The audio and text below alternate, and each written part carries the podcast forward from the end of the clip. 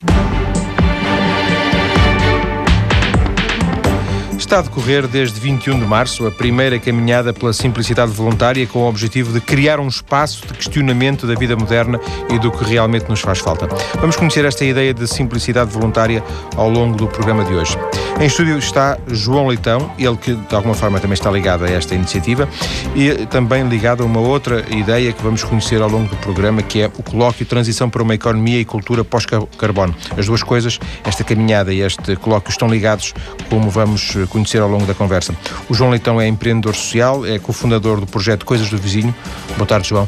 Viva. Boa tarde, João Paulo. Viva. Como é que o João aparece ligado a esta ideia da caminhada pela simplicidade voluntária? Uh, é uma história um pouco longa. Eu vou tentar passar o, o ponto essencial. Portanto, há aqui uma altura. Eu, eu, criei uma rede social na internet, uma plataforma NIM, que é a Rede Social para uma Cultura Portugal, e há uma determinada altura em que a Ana eh, se inscreve na rede. E a Ana, é Ana Leixou, que esteve Leixou, aqui no programa em outubro, não é? Exatamente. Esteve aqui uh, também a fazer o programa e um, nós tivemos depois a ocasião de nos conhecer pessoalmente e houve uma sinergia grande entre a Ana e a ideia que ela tinha de fazer a caminhada pela simplicidade voluntária, o colóquio que vai acontecer em Pombal e também o projeto do Fojo. E, portanto, basicamente, uh, Pombal tendo este evento e uh, eu próprio, uh, dizendo de mim próprio que estou em transição para a simplicidade voluntária, uh, a sinergia foi, foi evidente. O que nos juntou foi, de facto, um, um site na internet. Um, ehm, o, o, o, João já tinha o objetivo de fazer este, de organizar este colóquio antes de, da caminhada e, digamos, juntou-se a fome com a vontade de comer, foi um pouco, um pouco isso? Pode-se dizer que sim. A ideia de fazer um evento em que fosse possível falar sobre o movimento de transição e tentar criar o, o movimento de transição em Portugal uh, já está na minha cabeça desde o final, não, não é desde o final de 2007, desde o início de 2008.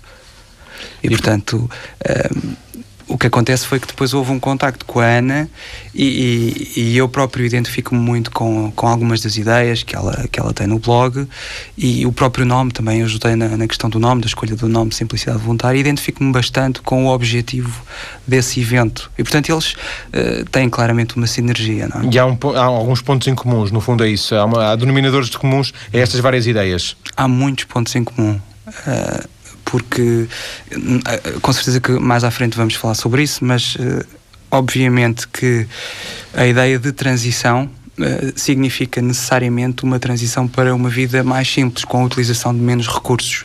Temos com certeza muito que desenvolver nesse temos, ponto. Temos, sem dúvida. Um, ehm, falou na, na rede permacultura. Uh, Sim.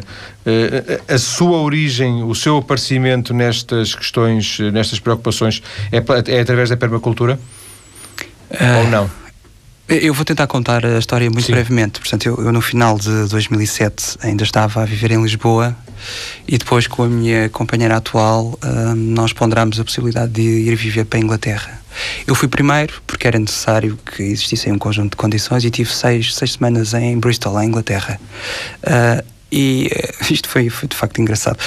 O, o facto de eu não conseguir essas condições que eram necessárias para a família uh, fazer vida em Inglaterra.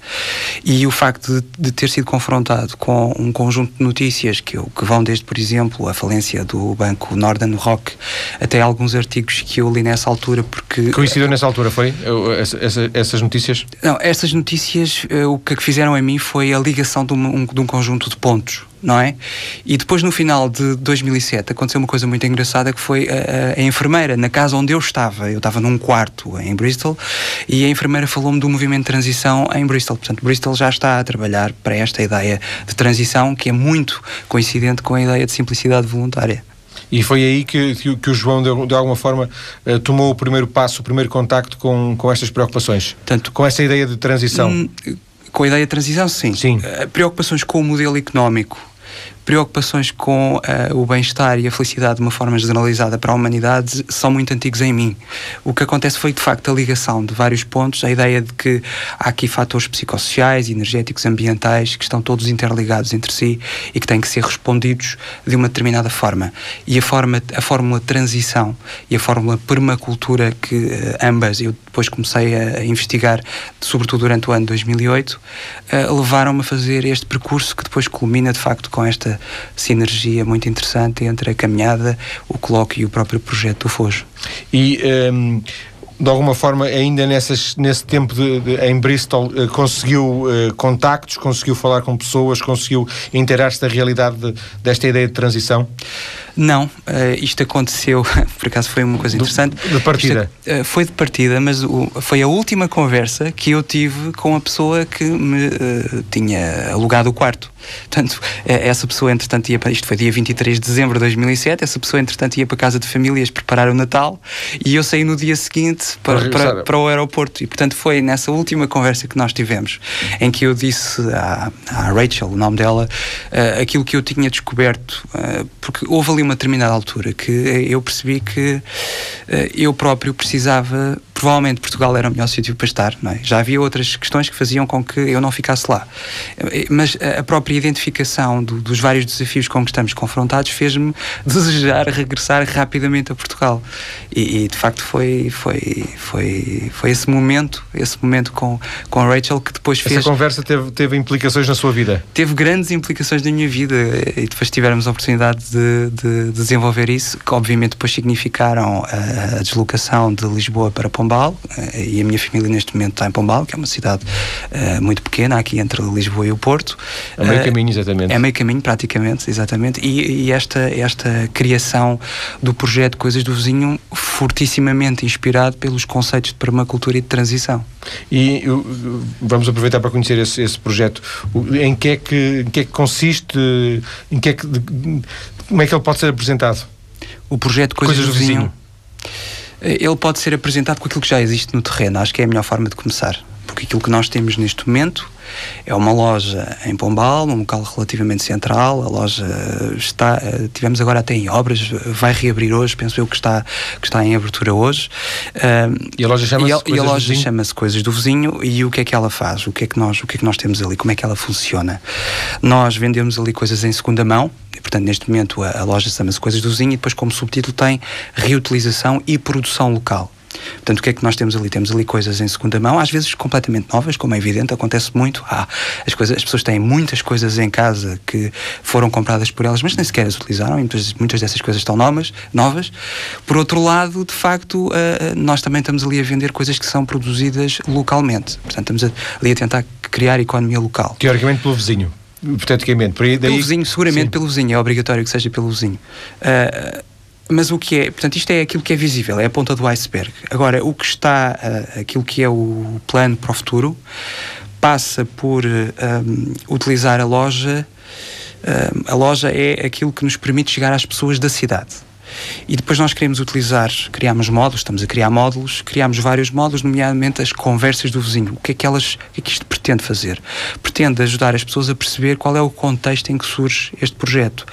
E no fundo dizer às pessoas que os atos de consumo em geral que têm, e em particular os atos de consumo que sejam promover a reutilização e a produção local, têm um conjunto de consequências, quer na criação de comunidade local, quer no fortalecimento da economia local, e têm uh, também consequências na pegada ecológica, não é? E, e mesmo na, na, utilização de energia, porque obviamente o, a forma como a economia hoje em dia funciona, estas longuíssimas cadeias de abastecimento têm uma, têm uma incorporação energética muitíssimo alta, que não é, do meu ponto de vista, compatível com. Uh, com o futuro. Uh, possivelmente durante esta década já vamos ter fortes constrangimentos a esse nível. Eventualmente depois poderemos falar sobre isso. E o que é que vendem na loja do vizinho? das coisas do vizinho? Uh, vendemos todo o tipo de coisas. Um... Nomeadamente aquel... Vamos separar as, aquelas que são em segunda mão. Uh, vocês têm um perfil de, de, de, coisas em concreto que vos interessa? Não necessariamente. Obviamente não, Móveis, podem ser, não podem ser coisas muito grandes, não é? Porque há a limitação de espaço e o projeto está pensado para que as lojas não sejam muito grandes. Portanto, essa questão é essencial. Depois, uh, de facto, aí damos, uh, vendemos livros, vendemos DVDs, vendemos roupa e, e tudo coisas que estão lá à consignação. E não estão lá à consignação apenas porque é, é bom para nós, porque é de facto também bom para nós não termos que fazer um investimento para comprar. comprar. Elas estão lá à consignação também, porque isso é uma forma de os vizinhos fornecedores manterem uma fortíssima ligação ao projeto. É? E eles próprios também acabam por querer espalhar a ideia de que têm lá coisas eles são os primeiros interessados em... São os primeiros interessados. E muitas vezes depois também têm o duplo papel fornecedor e comprador. Eu já agora acabei por não depois desenvolver toda a questão do projeto. Portanto, a loja é face visível, queremos utilizar as conversas do vizinho para consciencializar os nossos vizinhos do contexto em que surge este projeto, mas queremos também desenvolver a ideia de, de moeda local. Portanto, é uma coisa que nós estamos a pensar, temos algumas pessoas que estão em comunicação connosco em relação a isso e isso é viável. Por outro lado, temos um grande objetivo que é fazer também com que estes uh, nossos vizinhos que compram e vendem das lojas decidam dar segurança financeira a produtores agrícolas locais que uh, tenham um tipo de agricultura biológica, orgânica e preferencialmente de acordo com princípios de permacultura. Isto é o cenário idílico, eu tenho a noção de que é um projeto, é um projeto de uma vida, portanto eu presumo que são, são décadas de trabalho, mas é, é faz tanto sentido na minha vida e faz tanto uh, sentido na vida da Vanessa que seguramente nós não vamos desistir nisto. E, e, e, ainda por cima temos cada vez mais sinais de que há pessoas que valorizam toda a ideia e que, e que portanto, ela tem neste momento a possibilidade de se replicar por todo o país e, até além fronteiras. Também existe essa possibilidade. Portanto, ao nível das, das, eh, da, da, reutilização, já tínhamos visto, ao nível da, dos produtos. Eh, uhum do que é produzido pelos vizinhos são sobretudo produtos hortícolas, é isso? Ainda não, ainda não. não. Isso não é algo que esteja desenvolvido neste momento. O que nós estamos a vender eh, lá, eu vou dar dois exemplos. Nós temos uma pessoa que trabalha muito em restauração uh, e, por exemplo, teve um grande sucesso, uh, construiu uma guitarra com material reciclado, enfim, fez uma coisa um bocadinho personalizada, que é um, foi até, acho eu, o bem mais caro que nós vendemos lá. Portanto, aí estamos a falar, por exemplo, de reciclagem, de restauração, Sim. mas também, e aí mais no lado feminino, coisas produzidas por mulheres, cestaria, bijuteria, coisas feitas localmente. No fundo, estamos a apoiar uh, em rendimento pessoas que têm ali uma atividade. A haver aí uma dificuldade, imagino eu, que é conhecer as pessoas, uh, atraí-las. Já não estou a falar dos compradores, estou, uhum. estou a falar sequer dos produtores, é? atraí-las para o vosso. Vocês têm que saber que eles existem, têm uhum. que os conhecer para depois criar uma rede para que eles comecem a fornecer-vos. Claro. Uh, eu, eu tenho, obviamente, noção que isso é um processo longo. Agora, a questão é que nós não temos, uh, felizmente, nenhum problema com coisas para vender, eh, pelo contrário, temos que selecionar, porque as coisas têm que estar em ótimo estado. E de facto, a quantidade de coisas que existem para reutilizar em cada local, não é por todo o país, é, é gigantesca e, portanto, é obviamente que é uma oportunidade interessante que nós temos para dar um contributo uh, positivo na nossa comunidade, em Pombal, mas também, porque a ideia é replicar, eh, ver se é possível espalhar a ideia pelo país. Abrir outras lojas? Sim, existem contactos, existem pessoas, ainda este fim de semana tivemos um, um, casal de Santo Tirso que está muito interessado em abrir uma loja, vamos ver como é que as coisas evoluem. Portanto, claramente há aqui um grande espaço para, para desenvolvimento, porque as pessoas também se estão a fidelizar ao contexto em que o projeto surge. Portanto, isto não é, um, não é apenas uma loja de reutilização e produção local. É um projeto muito vasto e nós fazemos questão de explicar às pessoas que nós, eh, enquanto sociedade portuguesa, nós, enquanto comunidade, nós, enquanto pessoas e famílias, vamos ter que alterar um conjunto de comportamentos e, sobretudo, um conjunto de crenças que temos. Eh, e depois tivemos a oportunidade de explorar isso. Crenças um significa de prioridades? Não, de crenças. De crenças, crenças. crenças, eu crenças. crenças. Ou seja, um, eh, nós, nós vivemos eh, com, e isso obviamente que determina muito daquilo que nós fazemos diariamente, nós vivemos numa cultura, e, portanto, vivemos com um conjunto de ideias que são os nossos óculos para olhar para a realidade e que depois nos fazem ter determinado tipo de comportamentos. E, portanto, nós queremos, queremos um, e passamos essa mensagem cada vez mais de que há aqui um conjunto de crenças que, é preciso alterar, é fundamental alterar e nós vamos lutar fortemente para isso acontecer. Isso remete-nos para, para a ideia de simplicidade voluntária também? Claro que sim. Claro que sim. Nós vamos desenvolver, já como disse o, o meio João, já vamos uh, mais à frente desenvolver essa questão. Esta, esta ideia da, da loja de reutilização e produção local sim. é um modelo inspirado em algo que exista e que de alguma forma esteja ligado a esta ideia, por exemplo, de tal, de tal ideia de transição, ou é um conceito criado pelo João e, e pela sua uhum. companheira, pela Vanessa, não é? Uh, eu posso lhe dizer o seguinte, uh, eu acho que até tem uma certa piada. Nós, uh, de facto, eu particularmente, a partir de 2007, liguei os pontos todos. E, portanto, nós tínhamos que fazer uma coisa. Ao regressar para Pombal, tínhamos que ajudar-nos, foi isso que nós decidimos, tínhamos que nos ajudar a nós próprios e, ao mesmo tempo, temos que ajudar a comunidade onde estamos. Queremos ter um efeito positivo rumo à sustentabilidade. E, portanto, o projeto nasce daí. Eu agora perdi, perdi o link com... Se o, se o modelo, se o modelo existe, o modelo da loja ah, existe... Ah, sim.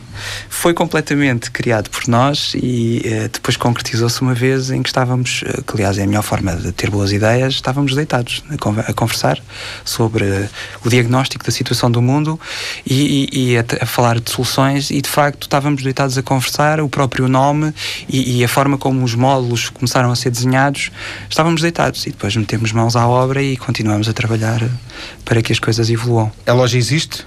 A loja existe. Está aberta? Está, está, estava, estava, eu penso que está, a reabriu hoje. Ela te, teve em obras, porque entretanto também neste momento tem um aspecto mais profissional, já tem normas de, de, imagem. Houve um designer que nos criou um conjunto de características visuais que tornam a loja ainda mais apelativa e isso é extremamente importante.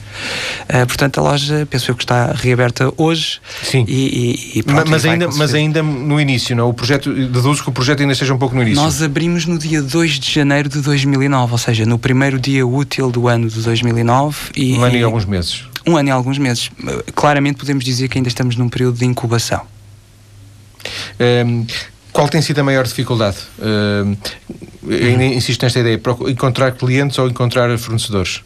Produtores, neste caso? Uh, eu acho que é, obviamente, encontrar clientes, uh, porque não há nenhum problema com os fornecedores. Não é? Existem. Ou seja, existem muitas coisas de reutilização e de produção local também, existem muitas coisas para vender, isso não é um problema. E existe é, um problema cultural em Portugal ainda, mas que está-se a modificar rapidamente, e é um problema cultural que associa a reutilização e as coisas em segunda mão e também a produção local a, a, a formas de distribuição associadas à pobreza.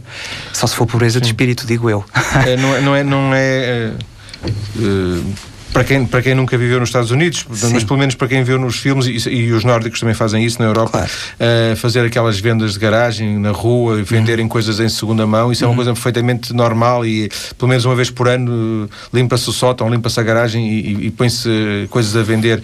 E não, isso claro. não, e não se faz isso por ser indigente, não é? Claro, e mesmo redes profissionais, eu, eu não me lembro do nome, há uma rede inglesa e aqui é, só, é uma rede só de, de coisas em segunda mão, que é, um, que, é uma, que é uma rede de lojas que vende muitíssimo, com, com, com, preços interessantes e coisas de altíssima qualidade e que tem, um, e que tem uma, uma aceitação enorme em Inglaterra.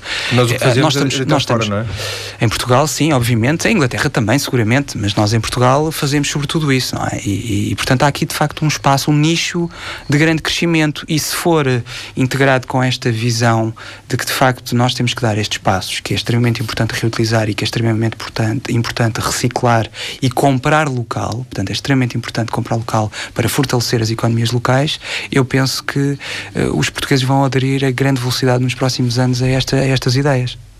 Depois das notícias, que são já daqui a dois ou três minutos, vamos voltar à ideia de, de, simplicidade voluntária. Vamos desenvolver esta ideia da simplicidade voluntária. Aliás, temos estado a falar nisto, ainda que indiretamente, e vamos conhecer o projeto do, do João, do João Leitão, este colóquio de transição de, para uma economia e cultura pós-carbono, que decorre no sábado, que é precisamente no final da, da caminhada pela simplicidade voluntária que decorre desde 21 de março. Até já.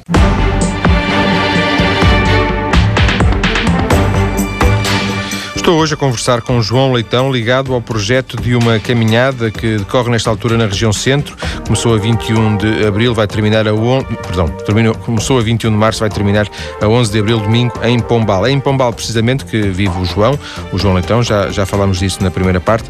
Ele que está ligado a uma iniciativa que vai decorrer no sábado, dia 10 de abril, este colóquio eh, Transição para uma Economia e Cultura Pós-Carbono, eh, que também vamos conhecer nesta, nesta segunda parte. João, voltamos a, voltemos ou, ou, para desenvolver agora um pouco esta ideia de simplicidade voluntária, uh, apresentada muitas vezes, uh, já percebi uh, pela, por uma outra consulta que fiz na internet, mas apresentada muitas vezes como uma ideia de pobreza, uma pobreza consciente, será isso? Uh, não me parece, não me parece que seja. De qualquer das formas, uh, para mim é muito importante a ideia de associar uh, simplicidade voluntária e transição. Portanto, para mim é muito importante, de facto, a utilização da palavra transição. Eu próprio tenho, faço questão de dizer que estou em transição para a simplicidade voluntária. A Por, sua pergunta era se isso representa pobreza. Pobreza.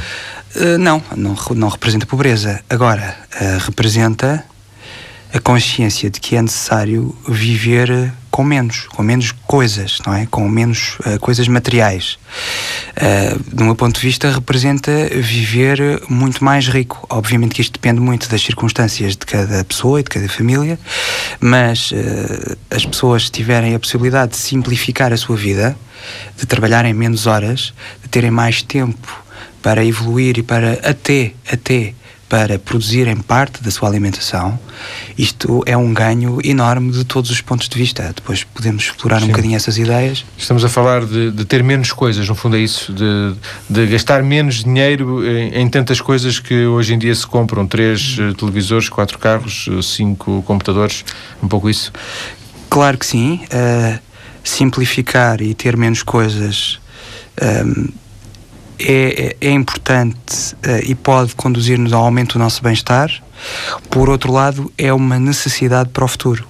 E, portanto, nós, de facto, uh, teremos que o fazer, sendo que, por exemplo, no caso português, isso provavelmente significará que os grupos sociais que estão numa posição mais confortável vão ter que um, ajudar os grupos sociais que estão numa posição menos confortável, por exemplo, que ainda não têm nenhum computador. E de facto existem programas sociais que, que facilitam isso e isso vai ter que se manter. Uh, por outro lado, o próprio governo, não é, ao, ao utilizar neste momento o Orçamento de Estado e criando mais um mais um, uma categoria, numa, não, não utilizar o termo técnico, portanto, mas o, IRS passou um a ter mais, mais, um escalão que, portanto, acaba por ser um, um, gesto simbólico e vamos ter que continuar com esses gestos simbólicos para, uh, porque é fundamental aumentar a equidade social e, portanto, a justiça económica. Isso é absolutamente fundamental. E note que eu estou-lhe a dizer isto com um passado uh, até político, eu ainda estou filiado num partido uh, que está claramente associado à direita. Eu ainda,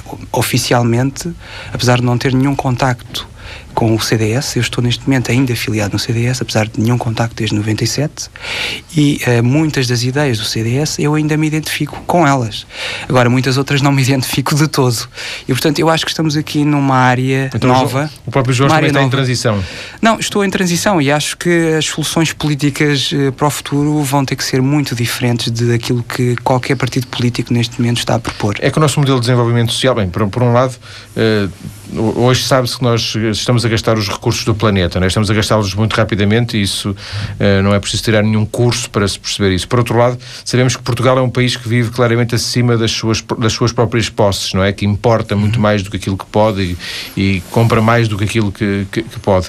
E, eh, e esta ideia de de uma economia, de uma simplicidade voluntária, de uma economia pós, eh, pós-carbono, é um pouco isso, é eh, encontrarmos um novo modelo de, de nos organizarmos, é isso? Uh, sim, claro. Uh, Deixe-me colocar-lhe a questão assim da seguinte forma. É evidente que neste momento, para milhares e milhares de famílias, a simplicidade não tem nada de voluntário. É uma simplicidade altamente forçada e, infelizmente, altamente forçada. Agora, uh, facto é necessário que nós consigamos em simultâneo uh, viver em média com menos coisas e ao mesmo tempo conseguir criar criar, e note, criar é absolutamente fundamental, criar riqueza, mas redistribuí-la uh, de forma mais equitativa. Nós teremos que o fazer se quisermos criar uma sociedade decente para se viver. Um, eu gostava, uh, se permite, um, tanto em relação à caminhada como em relação ao colóquio, como ao próprio projeto Coisas do Vizinho, há aqui um diagnóstico que é preciso fazer. Eu, antes de vir ter consigo, eh, estava aqui a tentar sintetizar algumas ideias e, portanto, esta, estas ideias é importante que, que eu as leia porque são fundamentais e que têm que ver exatamente com o diagnóstico. Responder à pergunta qual é a situação em que nós estamos. E eu, e eu, há aqui uma questão que é fundamental. No nosso processo de evolução biológica e cultural, nós adquirimos um conjunto de características que não nos ajudam a analisar exatamente a situação em que nós estamos. E, e que características é que são essas?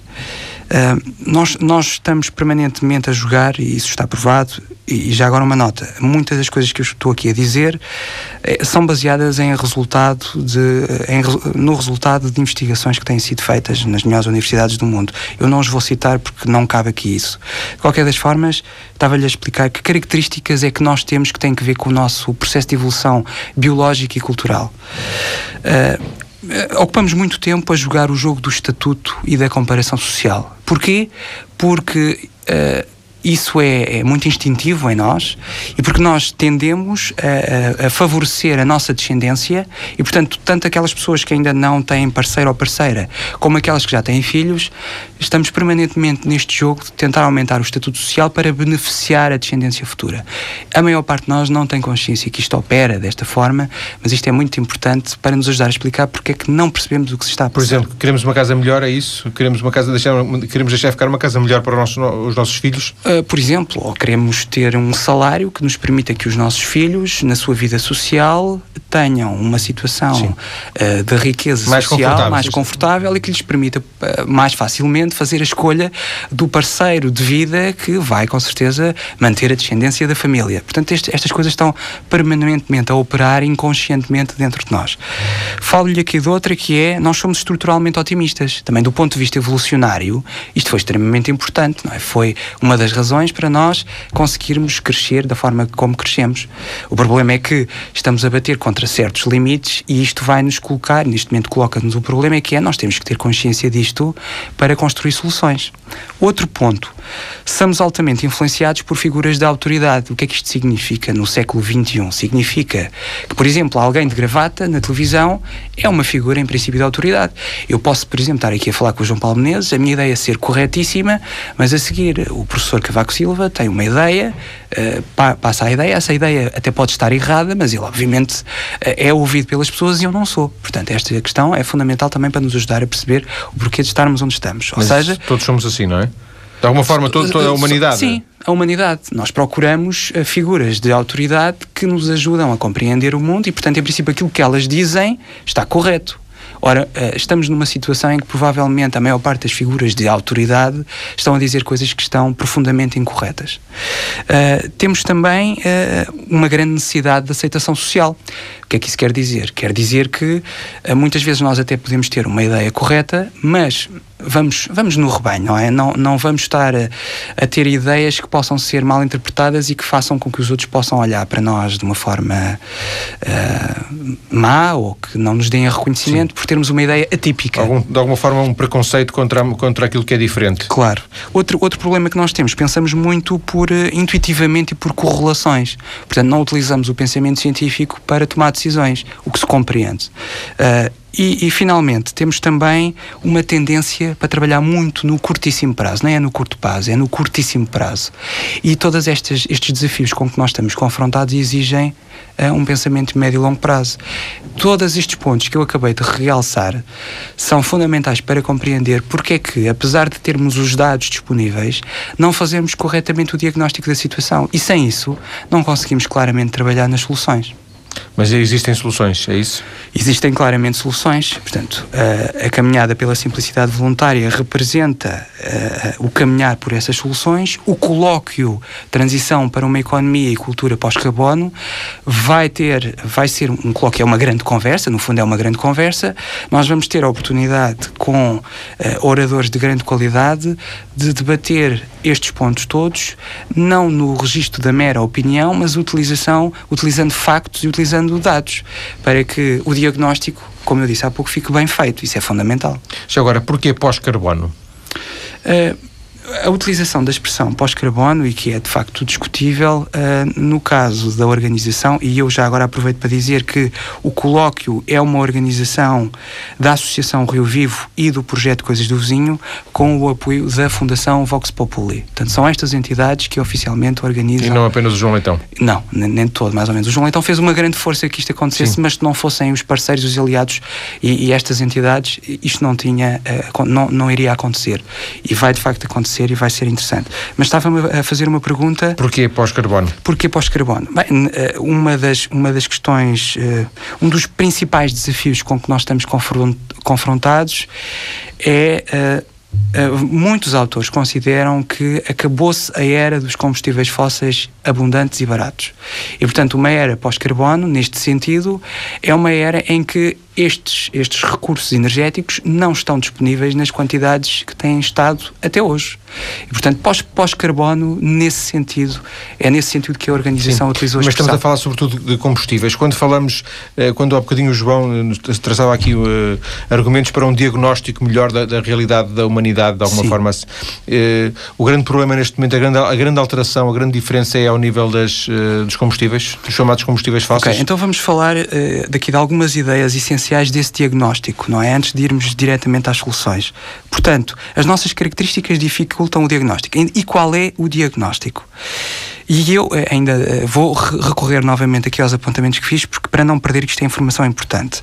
É possível, e eu faço aqui algumas perguntas, é possível e desejável continuarmos com o crescimento do nível de sofrimento eh, psíquico que os dados da saúde mental nos indicam em Portugal? É possível continuarmos neste trajeto? Outra pergunta. É possível e desejável continuarmos com uh, o crescimento do nível de desigualdade social e económica? Uh, Portugal é dos piores na União Europeia. Isto é desejável e é possível.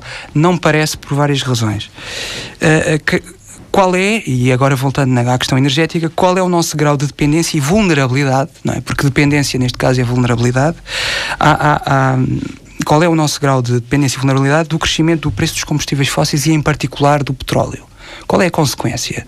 Se nós, entretanto, como vários dizem, nomeadamente o senhor Richard Branson, diz que em 2013 vamos voltar a ter um novo crash, qual é a consequência para uma economia como a nossa, que ainda por cima está com problemas graves de finanças públicas? O que é que nos vai acontecer? Um, depois temos aqui, por exemplo, um, outra pergunta. Sem as longas cadeias de abastecimento de bens essenciais e outros que a globalização nos forneceu, qual é o capital natural, nomeadamente biodiversidade e solos ricos, que temos para aumentar a nossa autossuficiência? Isto é uma questão relevante. Está a falar dos produtos que vêm da China, que vêm. Uh... Não, é que nós, nós, nós estamos em plena globalização e, portanto, isto tudo feito foi feito para aumentar ao máximo a eficiência. O sistema está montado para aumentar ao máximo a eficiência. Mas ao aumentar ao máximo a eficiência, nós perdemos autossuficiência e perdemos resiliência. Face a um, a um conjunto vasto de desafios não é líquido que seja possível manter o comércio internacional como ele está. Se os preços do petróleo dispararem para 200 ou 300 dólares, o que é que acontece ao comércio internacional? Sim. Nós dependemos, mais de 80% daquilo que nós comemos vem do exterior. João, Isto é viável. De alguma forma, uh, mesmo usando esses combustíveis caros, uma maçã que venha da China há de custar 30 cêntimos e uma maçã uh, produzida em Pombal há de custar 40. Porque não, não parece, não? não? parece, não parece porque o tipo de agricultura agroindustrial que nós temos está do nós... início ao fim com uma fortíssima componente energética. Uh, eu falo da preparação dos terrenos, que normalmente até são cada vez mais terrenos pobres, que exigem fertilizantes intensivamente, exigem pesticidas intensivamente, depois todo o armazenamento e o transporte faz com que este sistema alimentar, em que as coisas fazem milhares e milhares de quilómetros, não seja possível nem viável com preços de combustíveis fósseis muito elevados. Portanto, eu não parece que, que isto seja é- viável a longo prazo. Ou seja, as, as, maçãs a 30 cêntimos uh, da China não, não continuarão sempre a ser não, claro não. 30 cêntimos. E obviamente quem fala no sistema alimentar, que é crucial, fala em geral de todos os bens e serviços que dependem de cadeias de abastecimento longuíssimas e, e cada vez é mais assim, não é?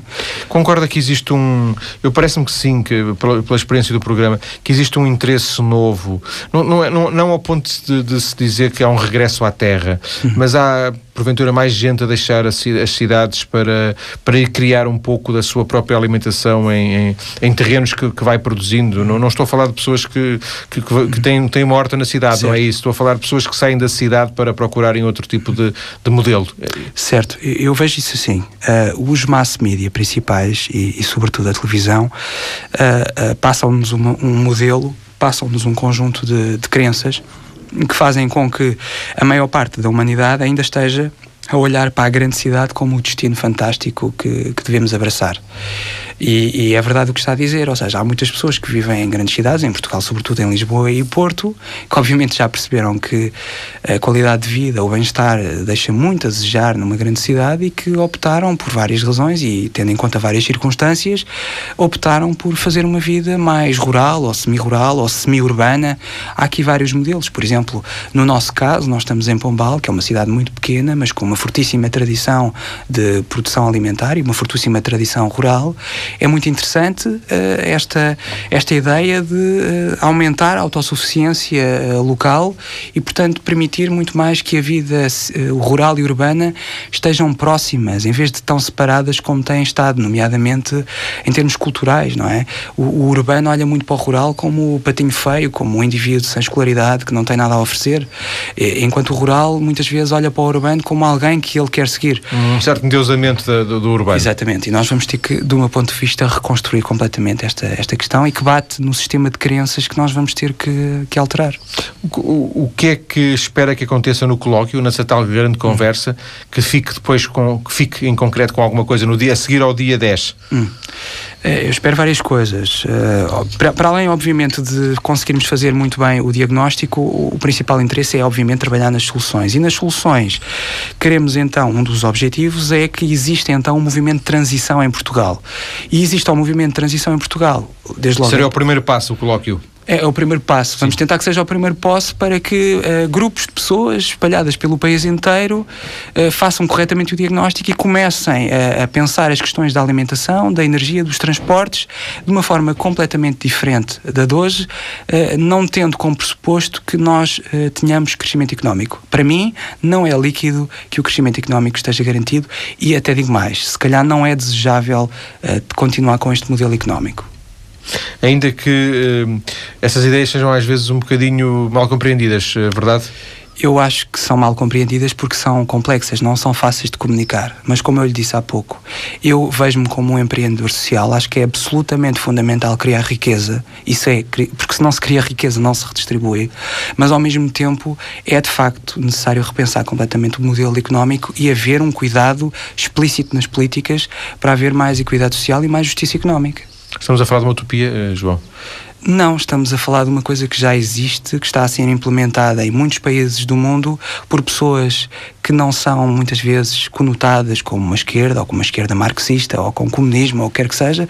São pessoas apenas que usam o bom senso, usam a sua inteligência e estão de facto a construir um futuro melhor, possível e sustentável e desejável. Mas não há aqui uma componente ideológica nisto?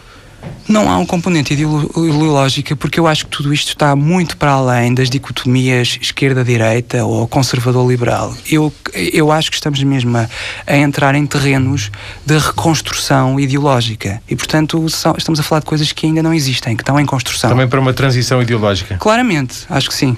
Acho que sim. Agradeço ao João Leitão ter vindo à TSF para ter comigo esta conversa eh, que começou com a, esta lógica da, da caminhada pela simplicidade voluntária, vai terminar terminar no dia 11 de abril, 10, 11 de abril, próximo fim de semana, e uh, vai terminar com o colóquio precisamente que o João organiza, Transição para uma Economia e Cultura Pós-Carbono. Os leitores encontram mais informações sobre a caminhada, sobre o projeto Coisas do Vizinho e também sobre o colóquio que decorre sábado em Pombal, na nossa página maiscedo.tsf.pt. Obrigado.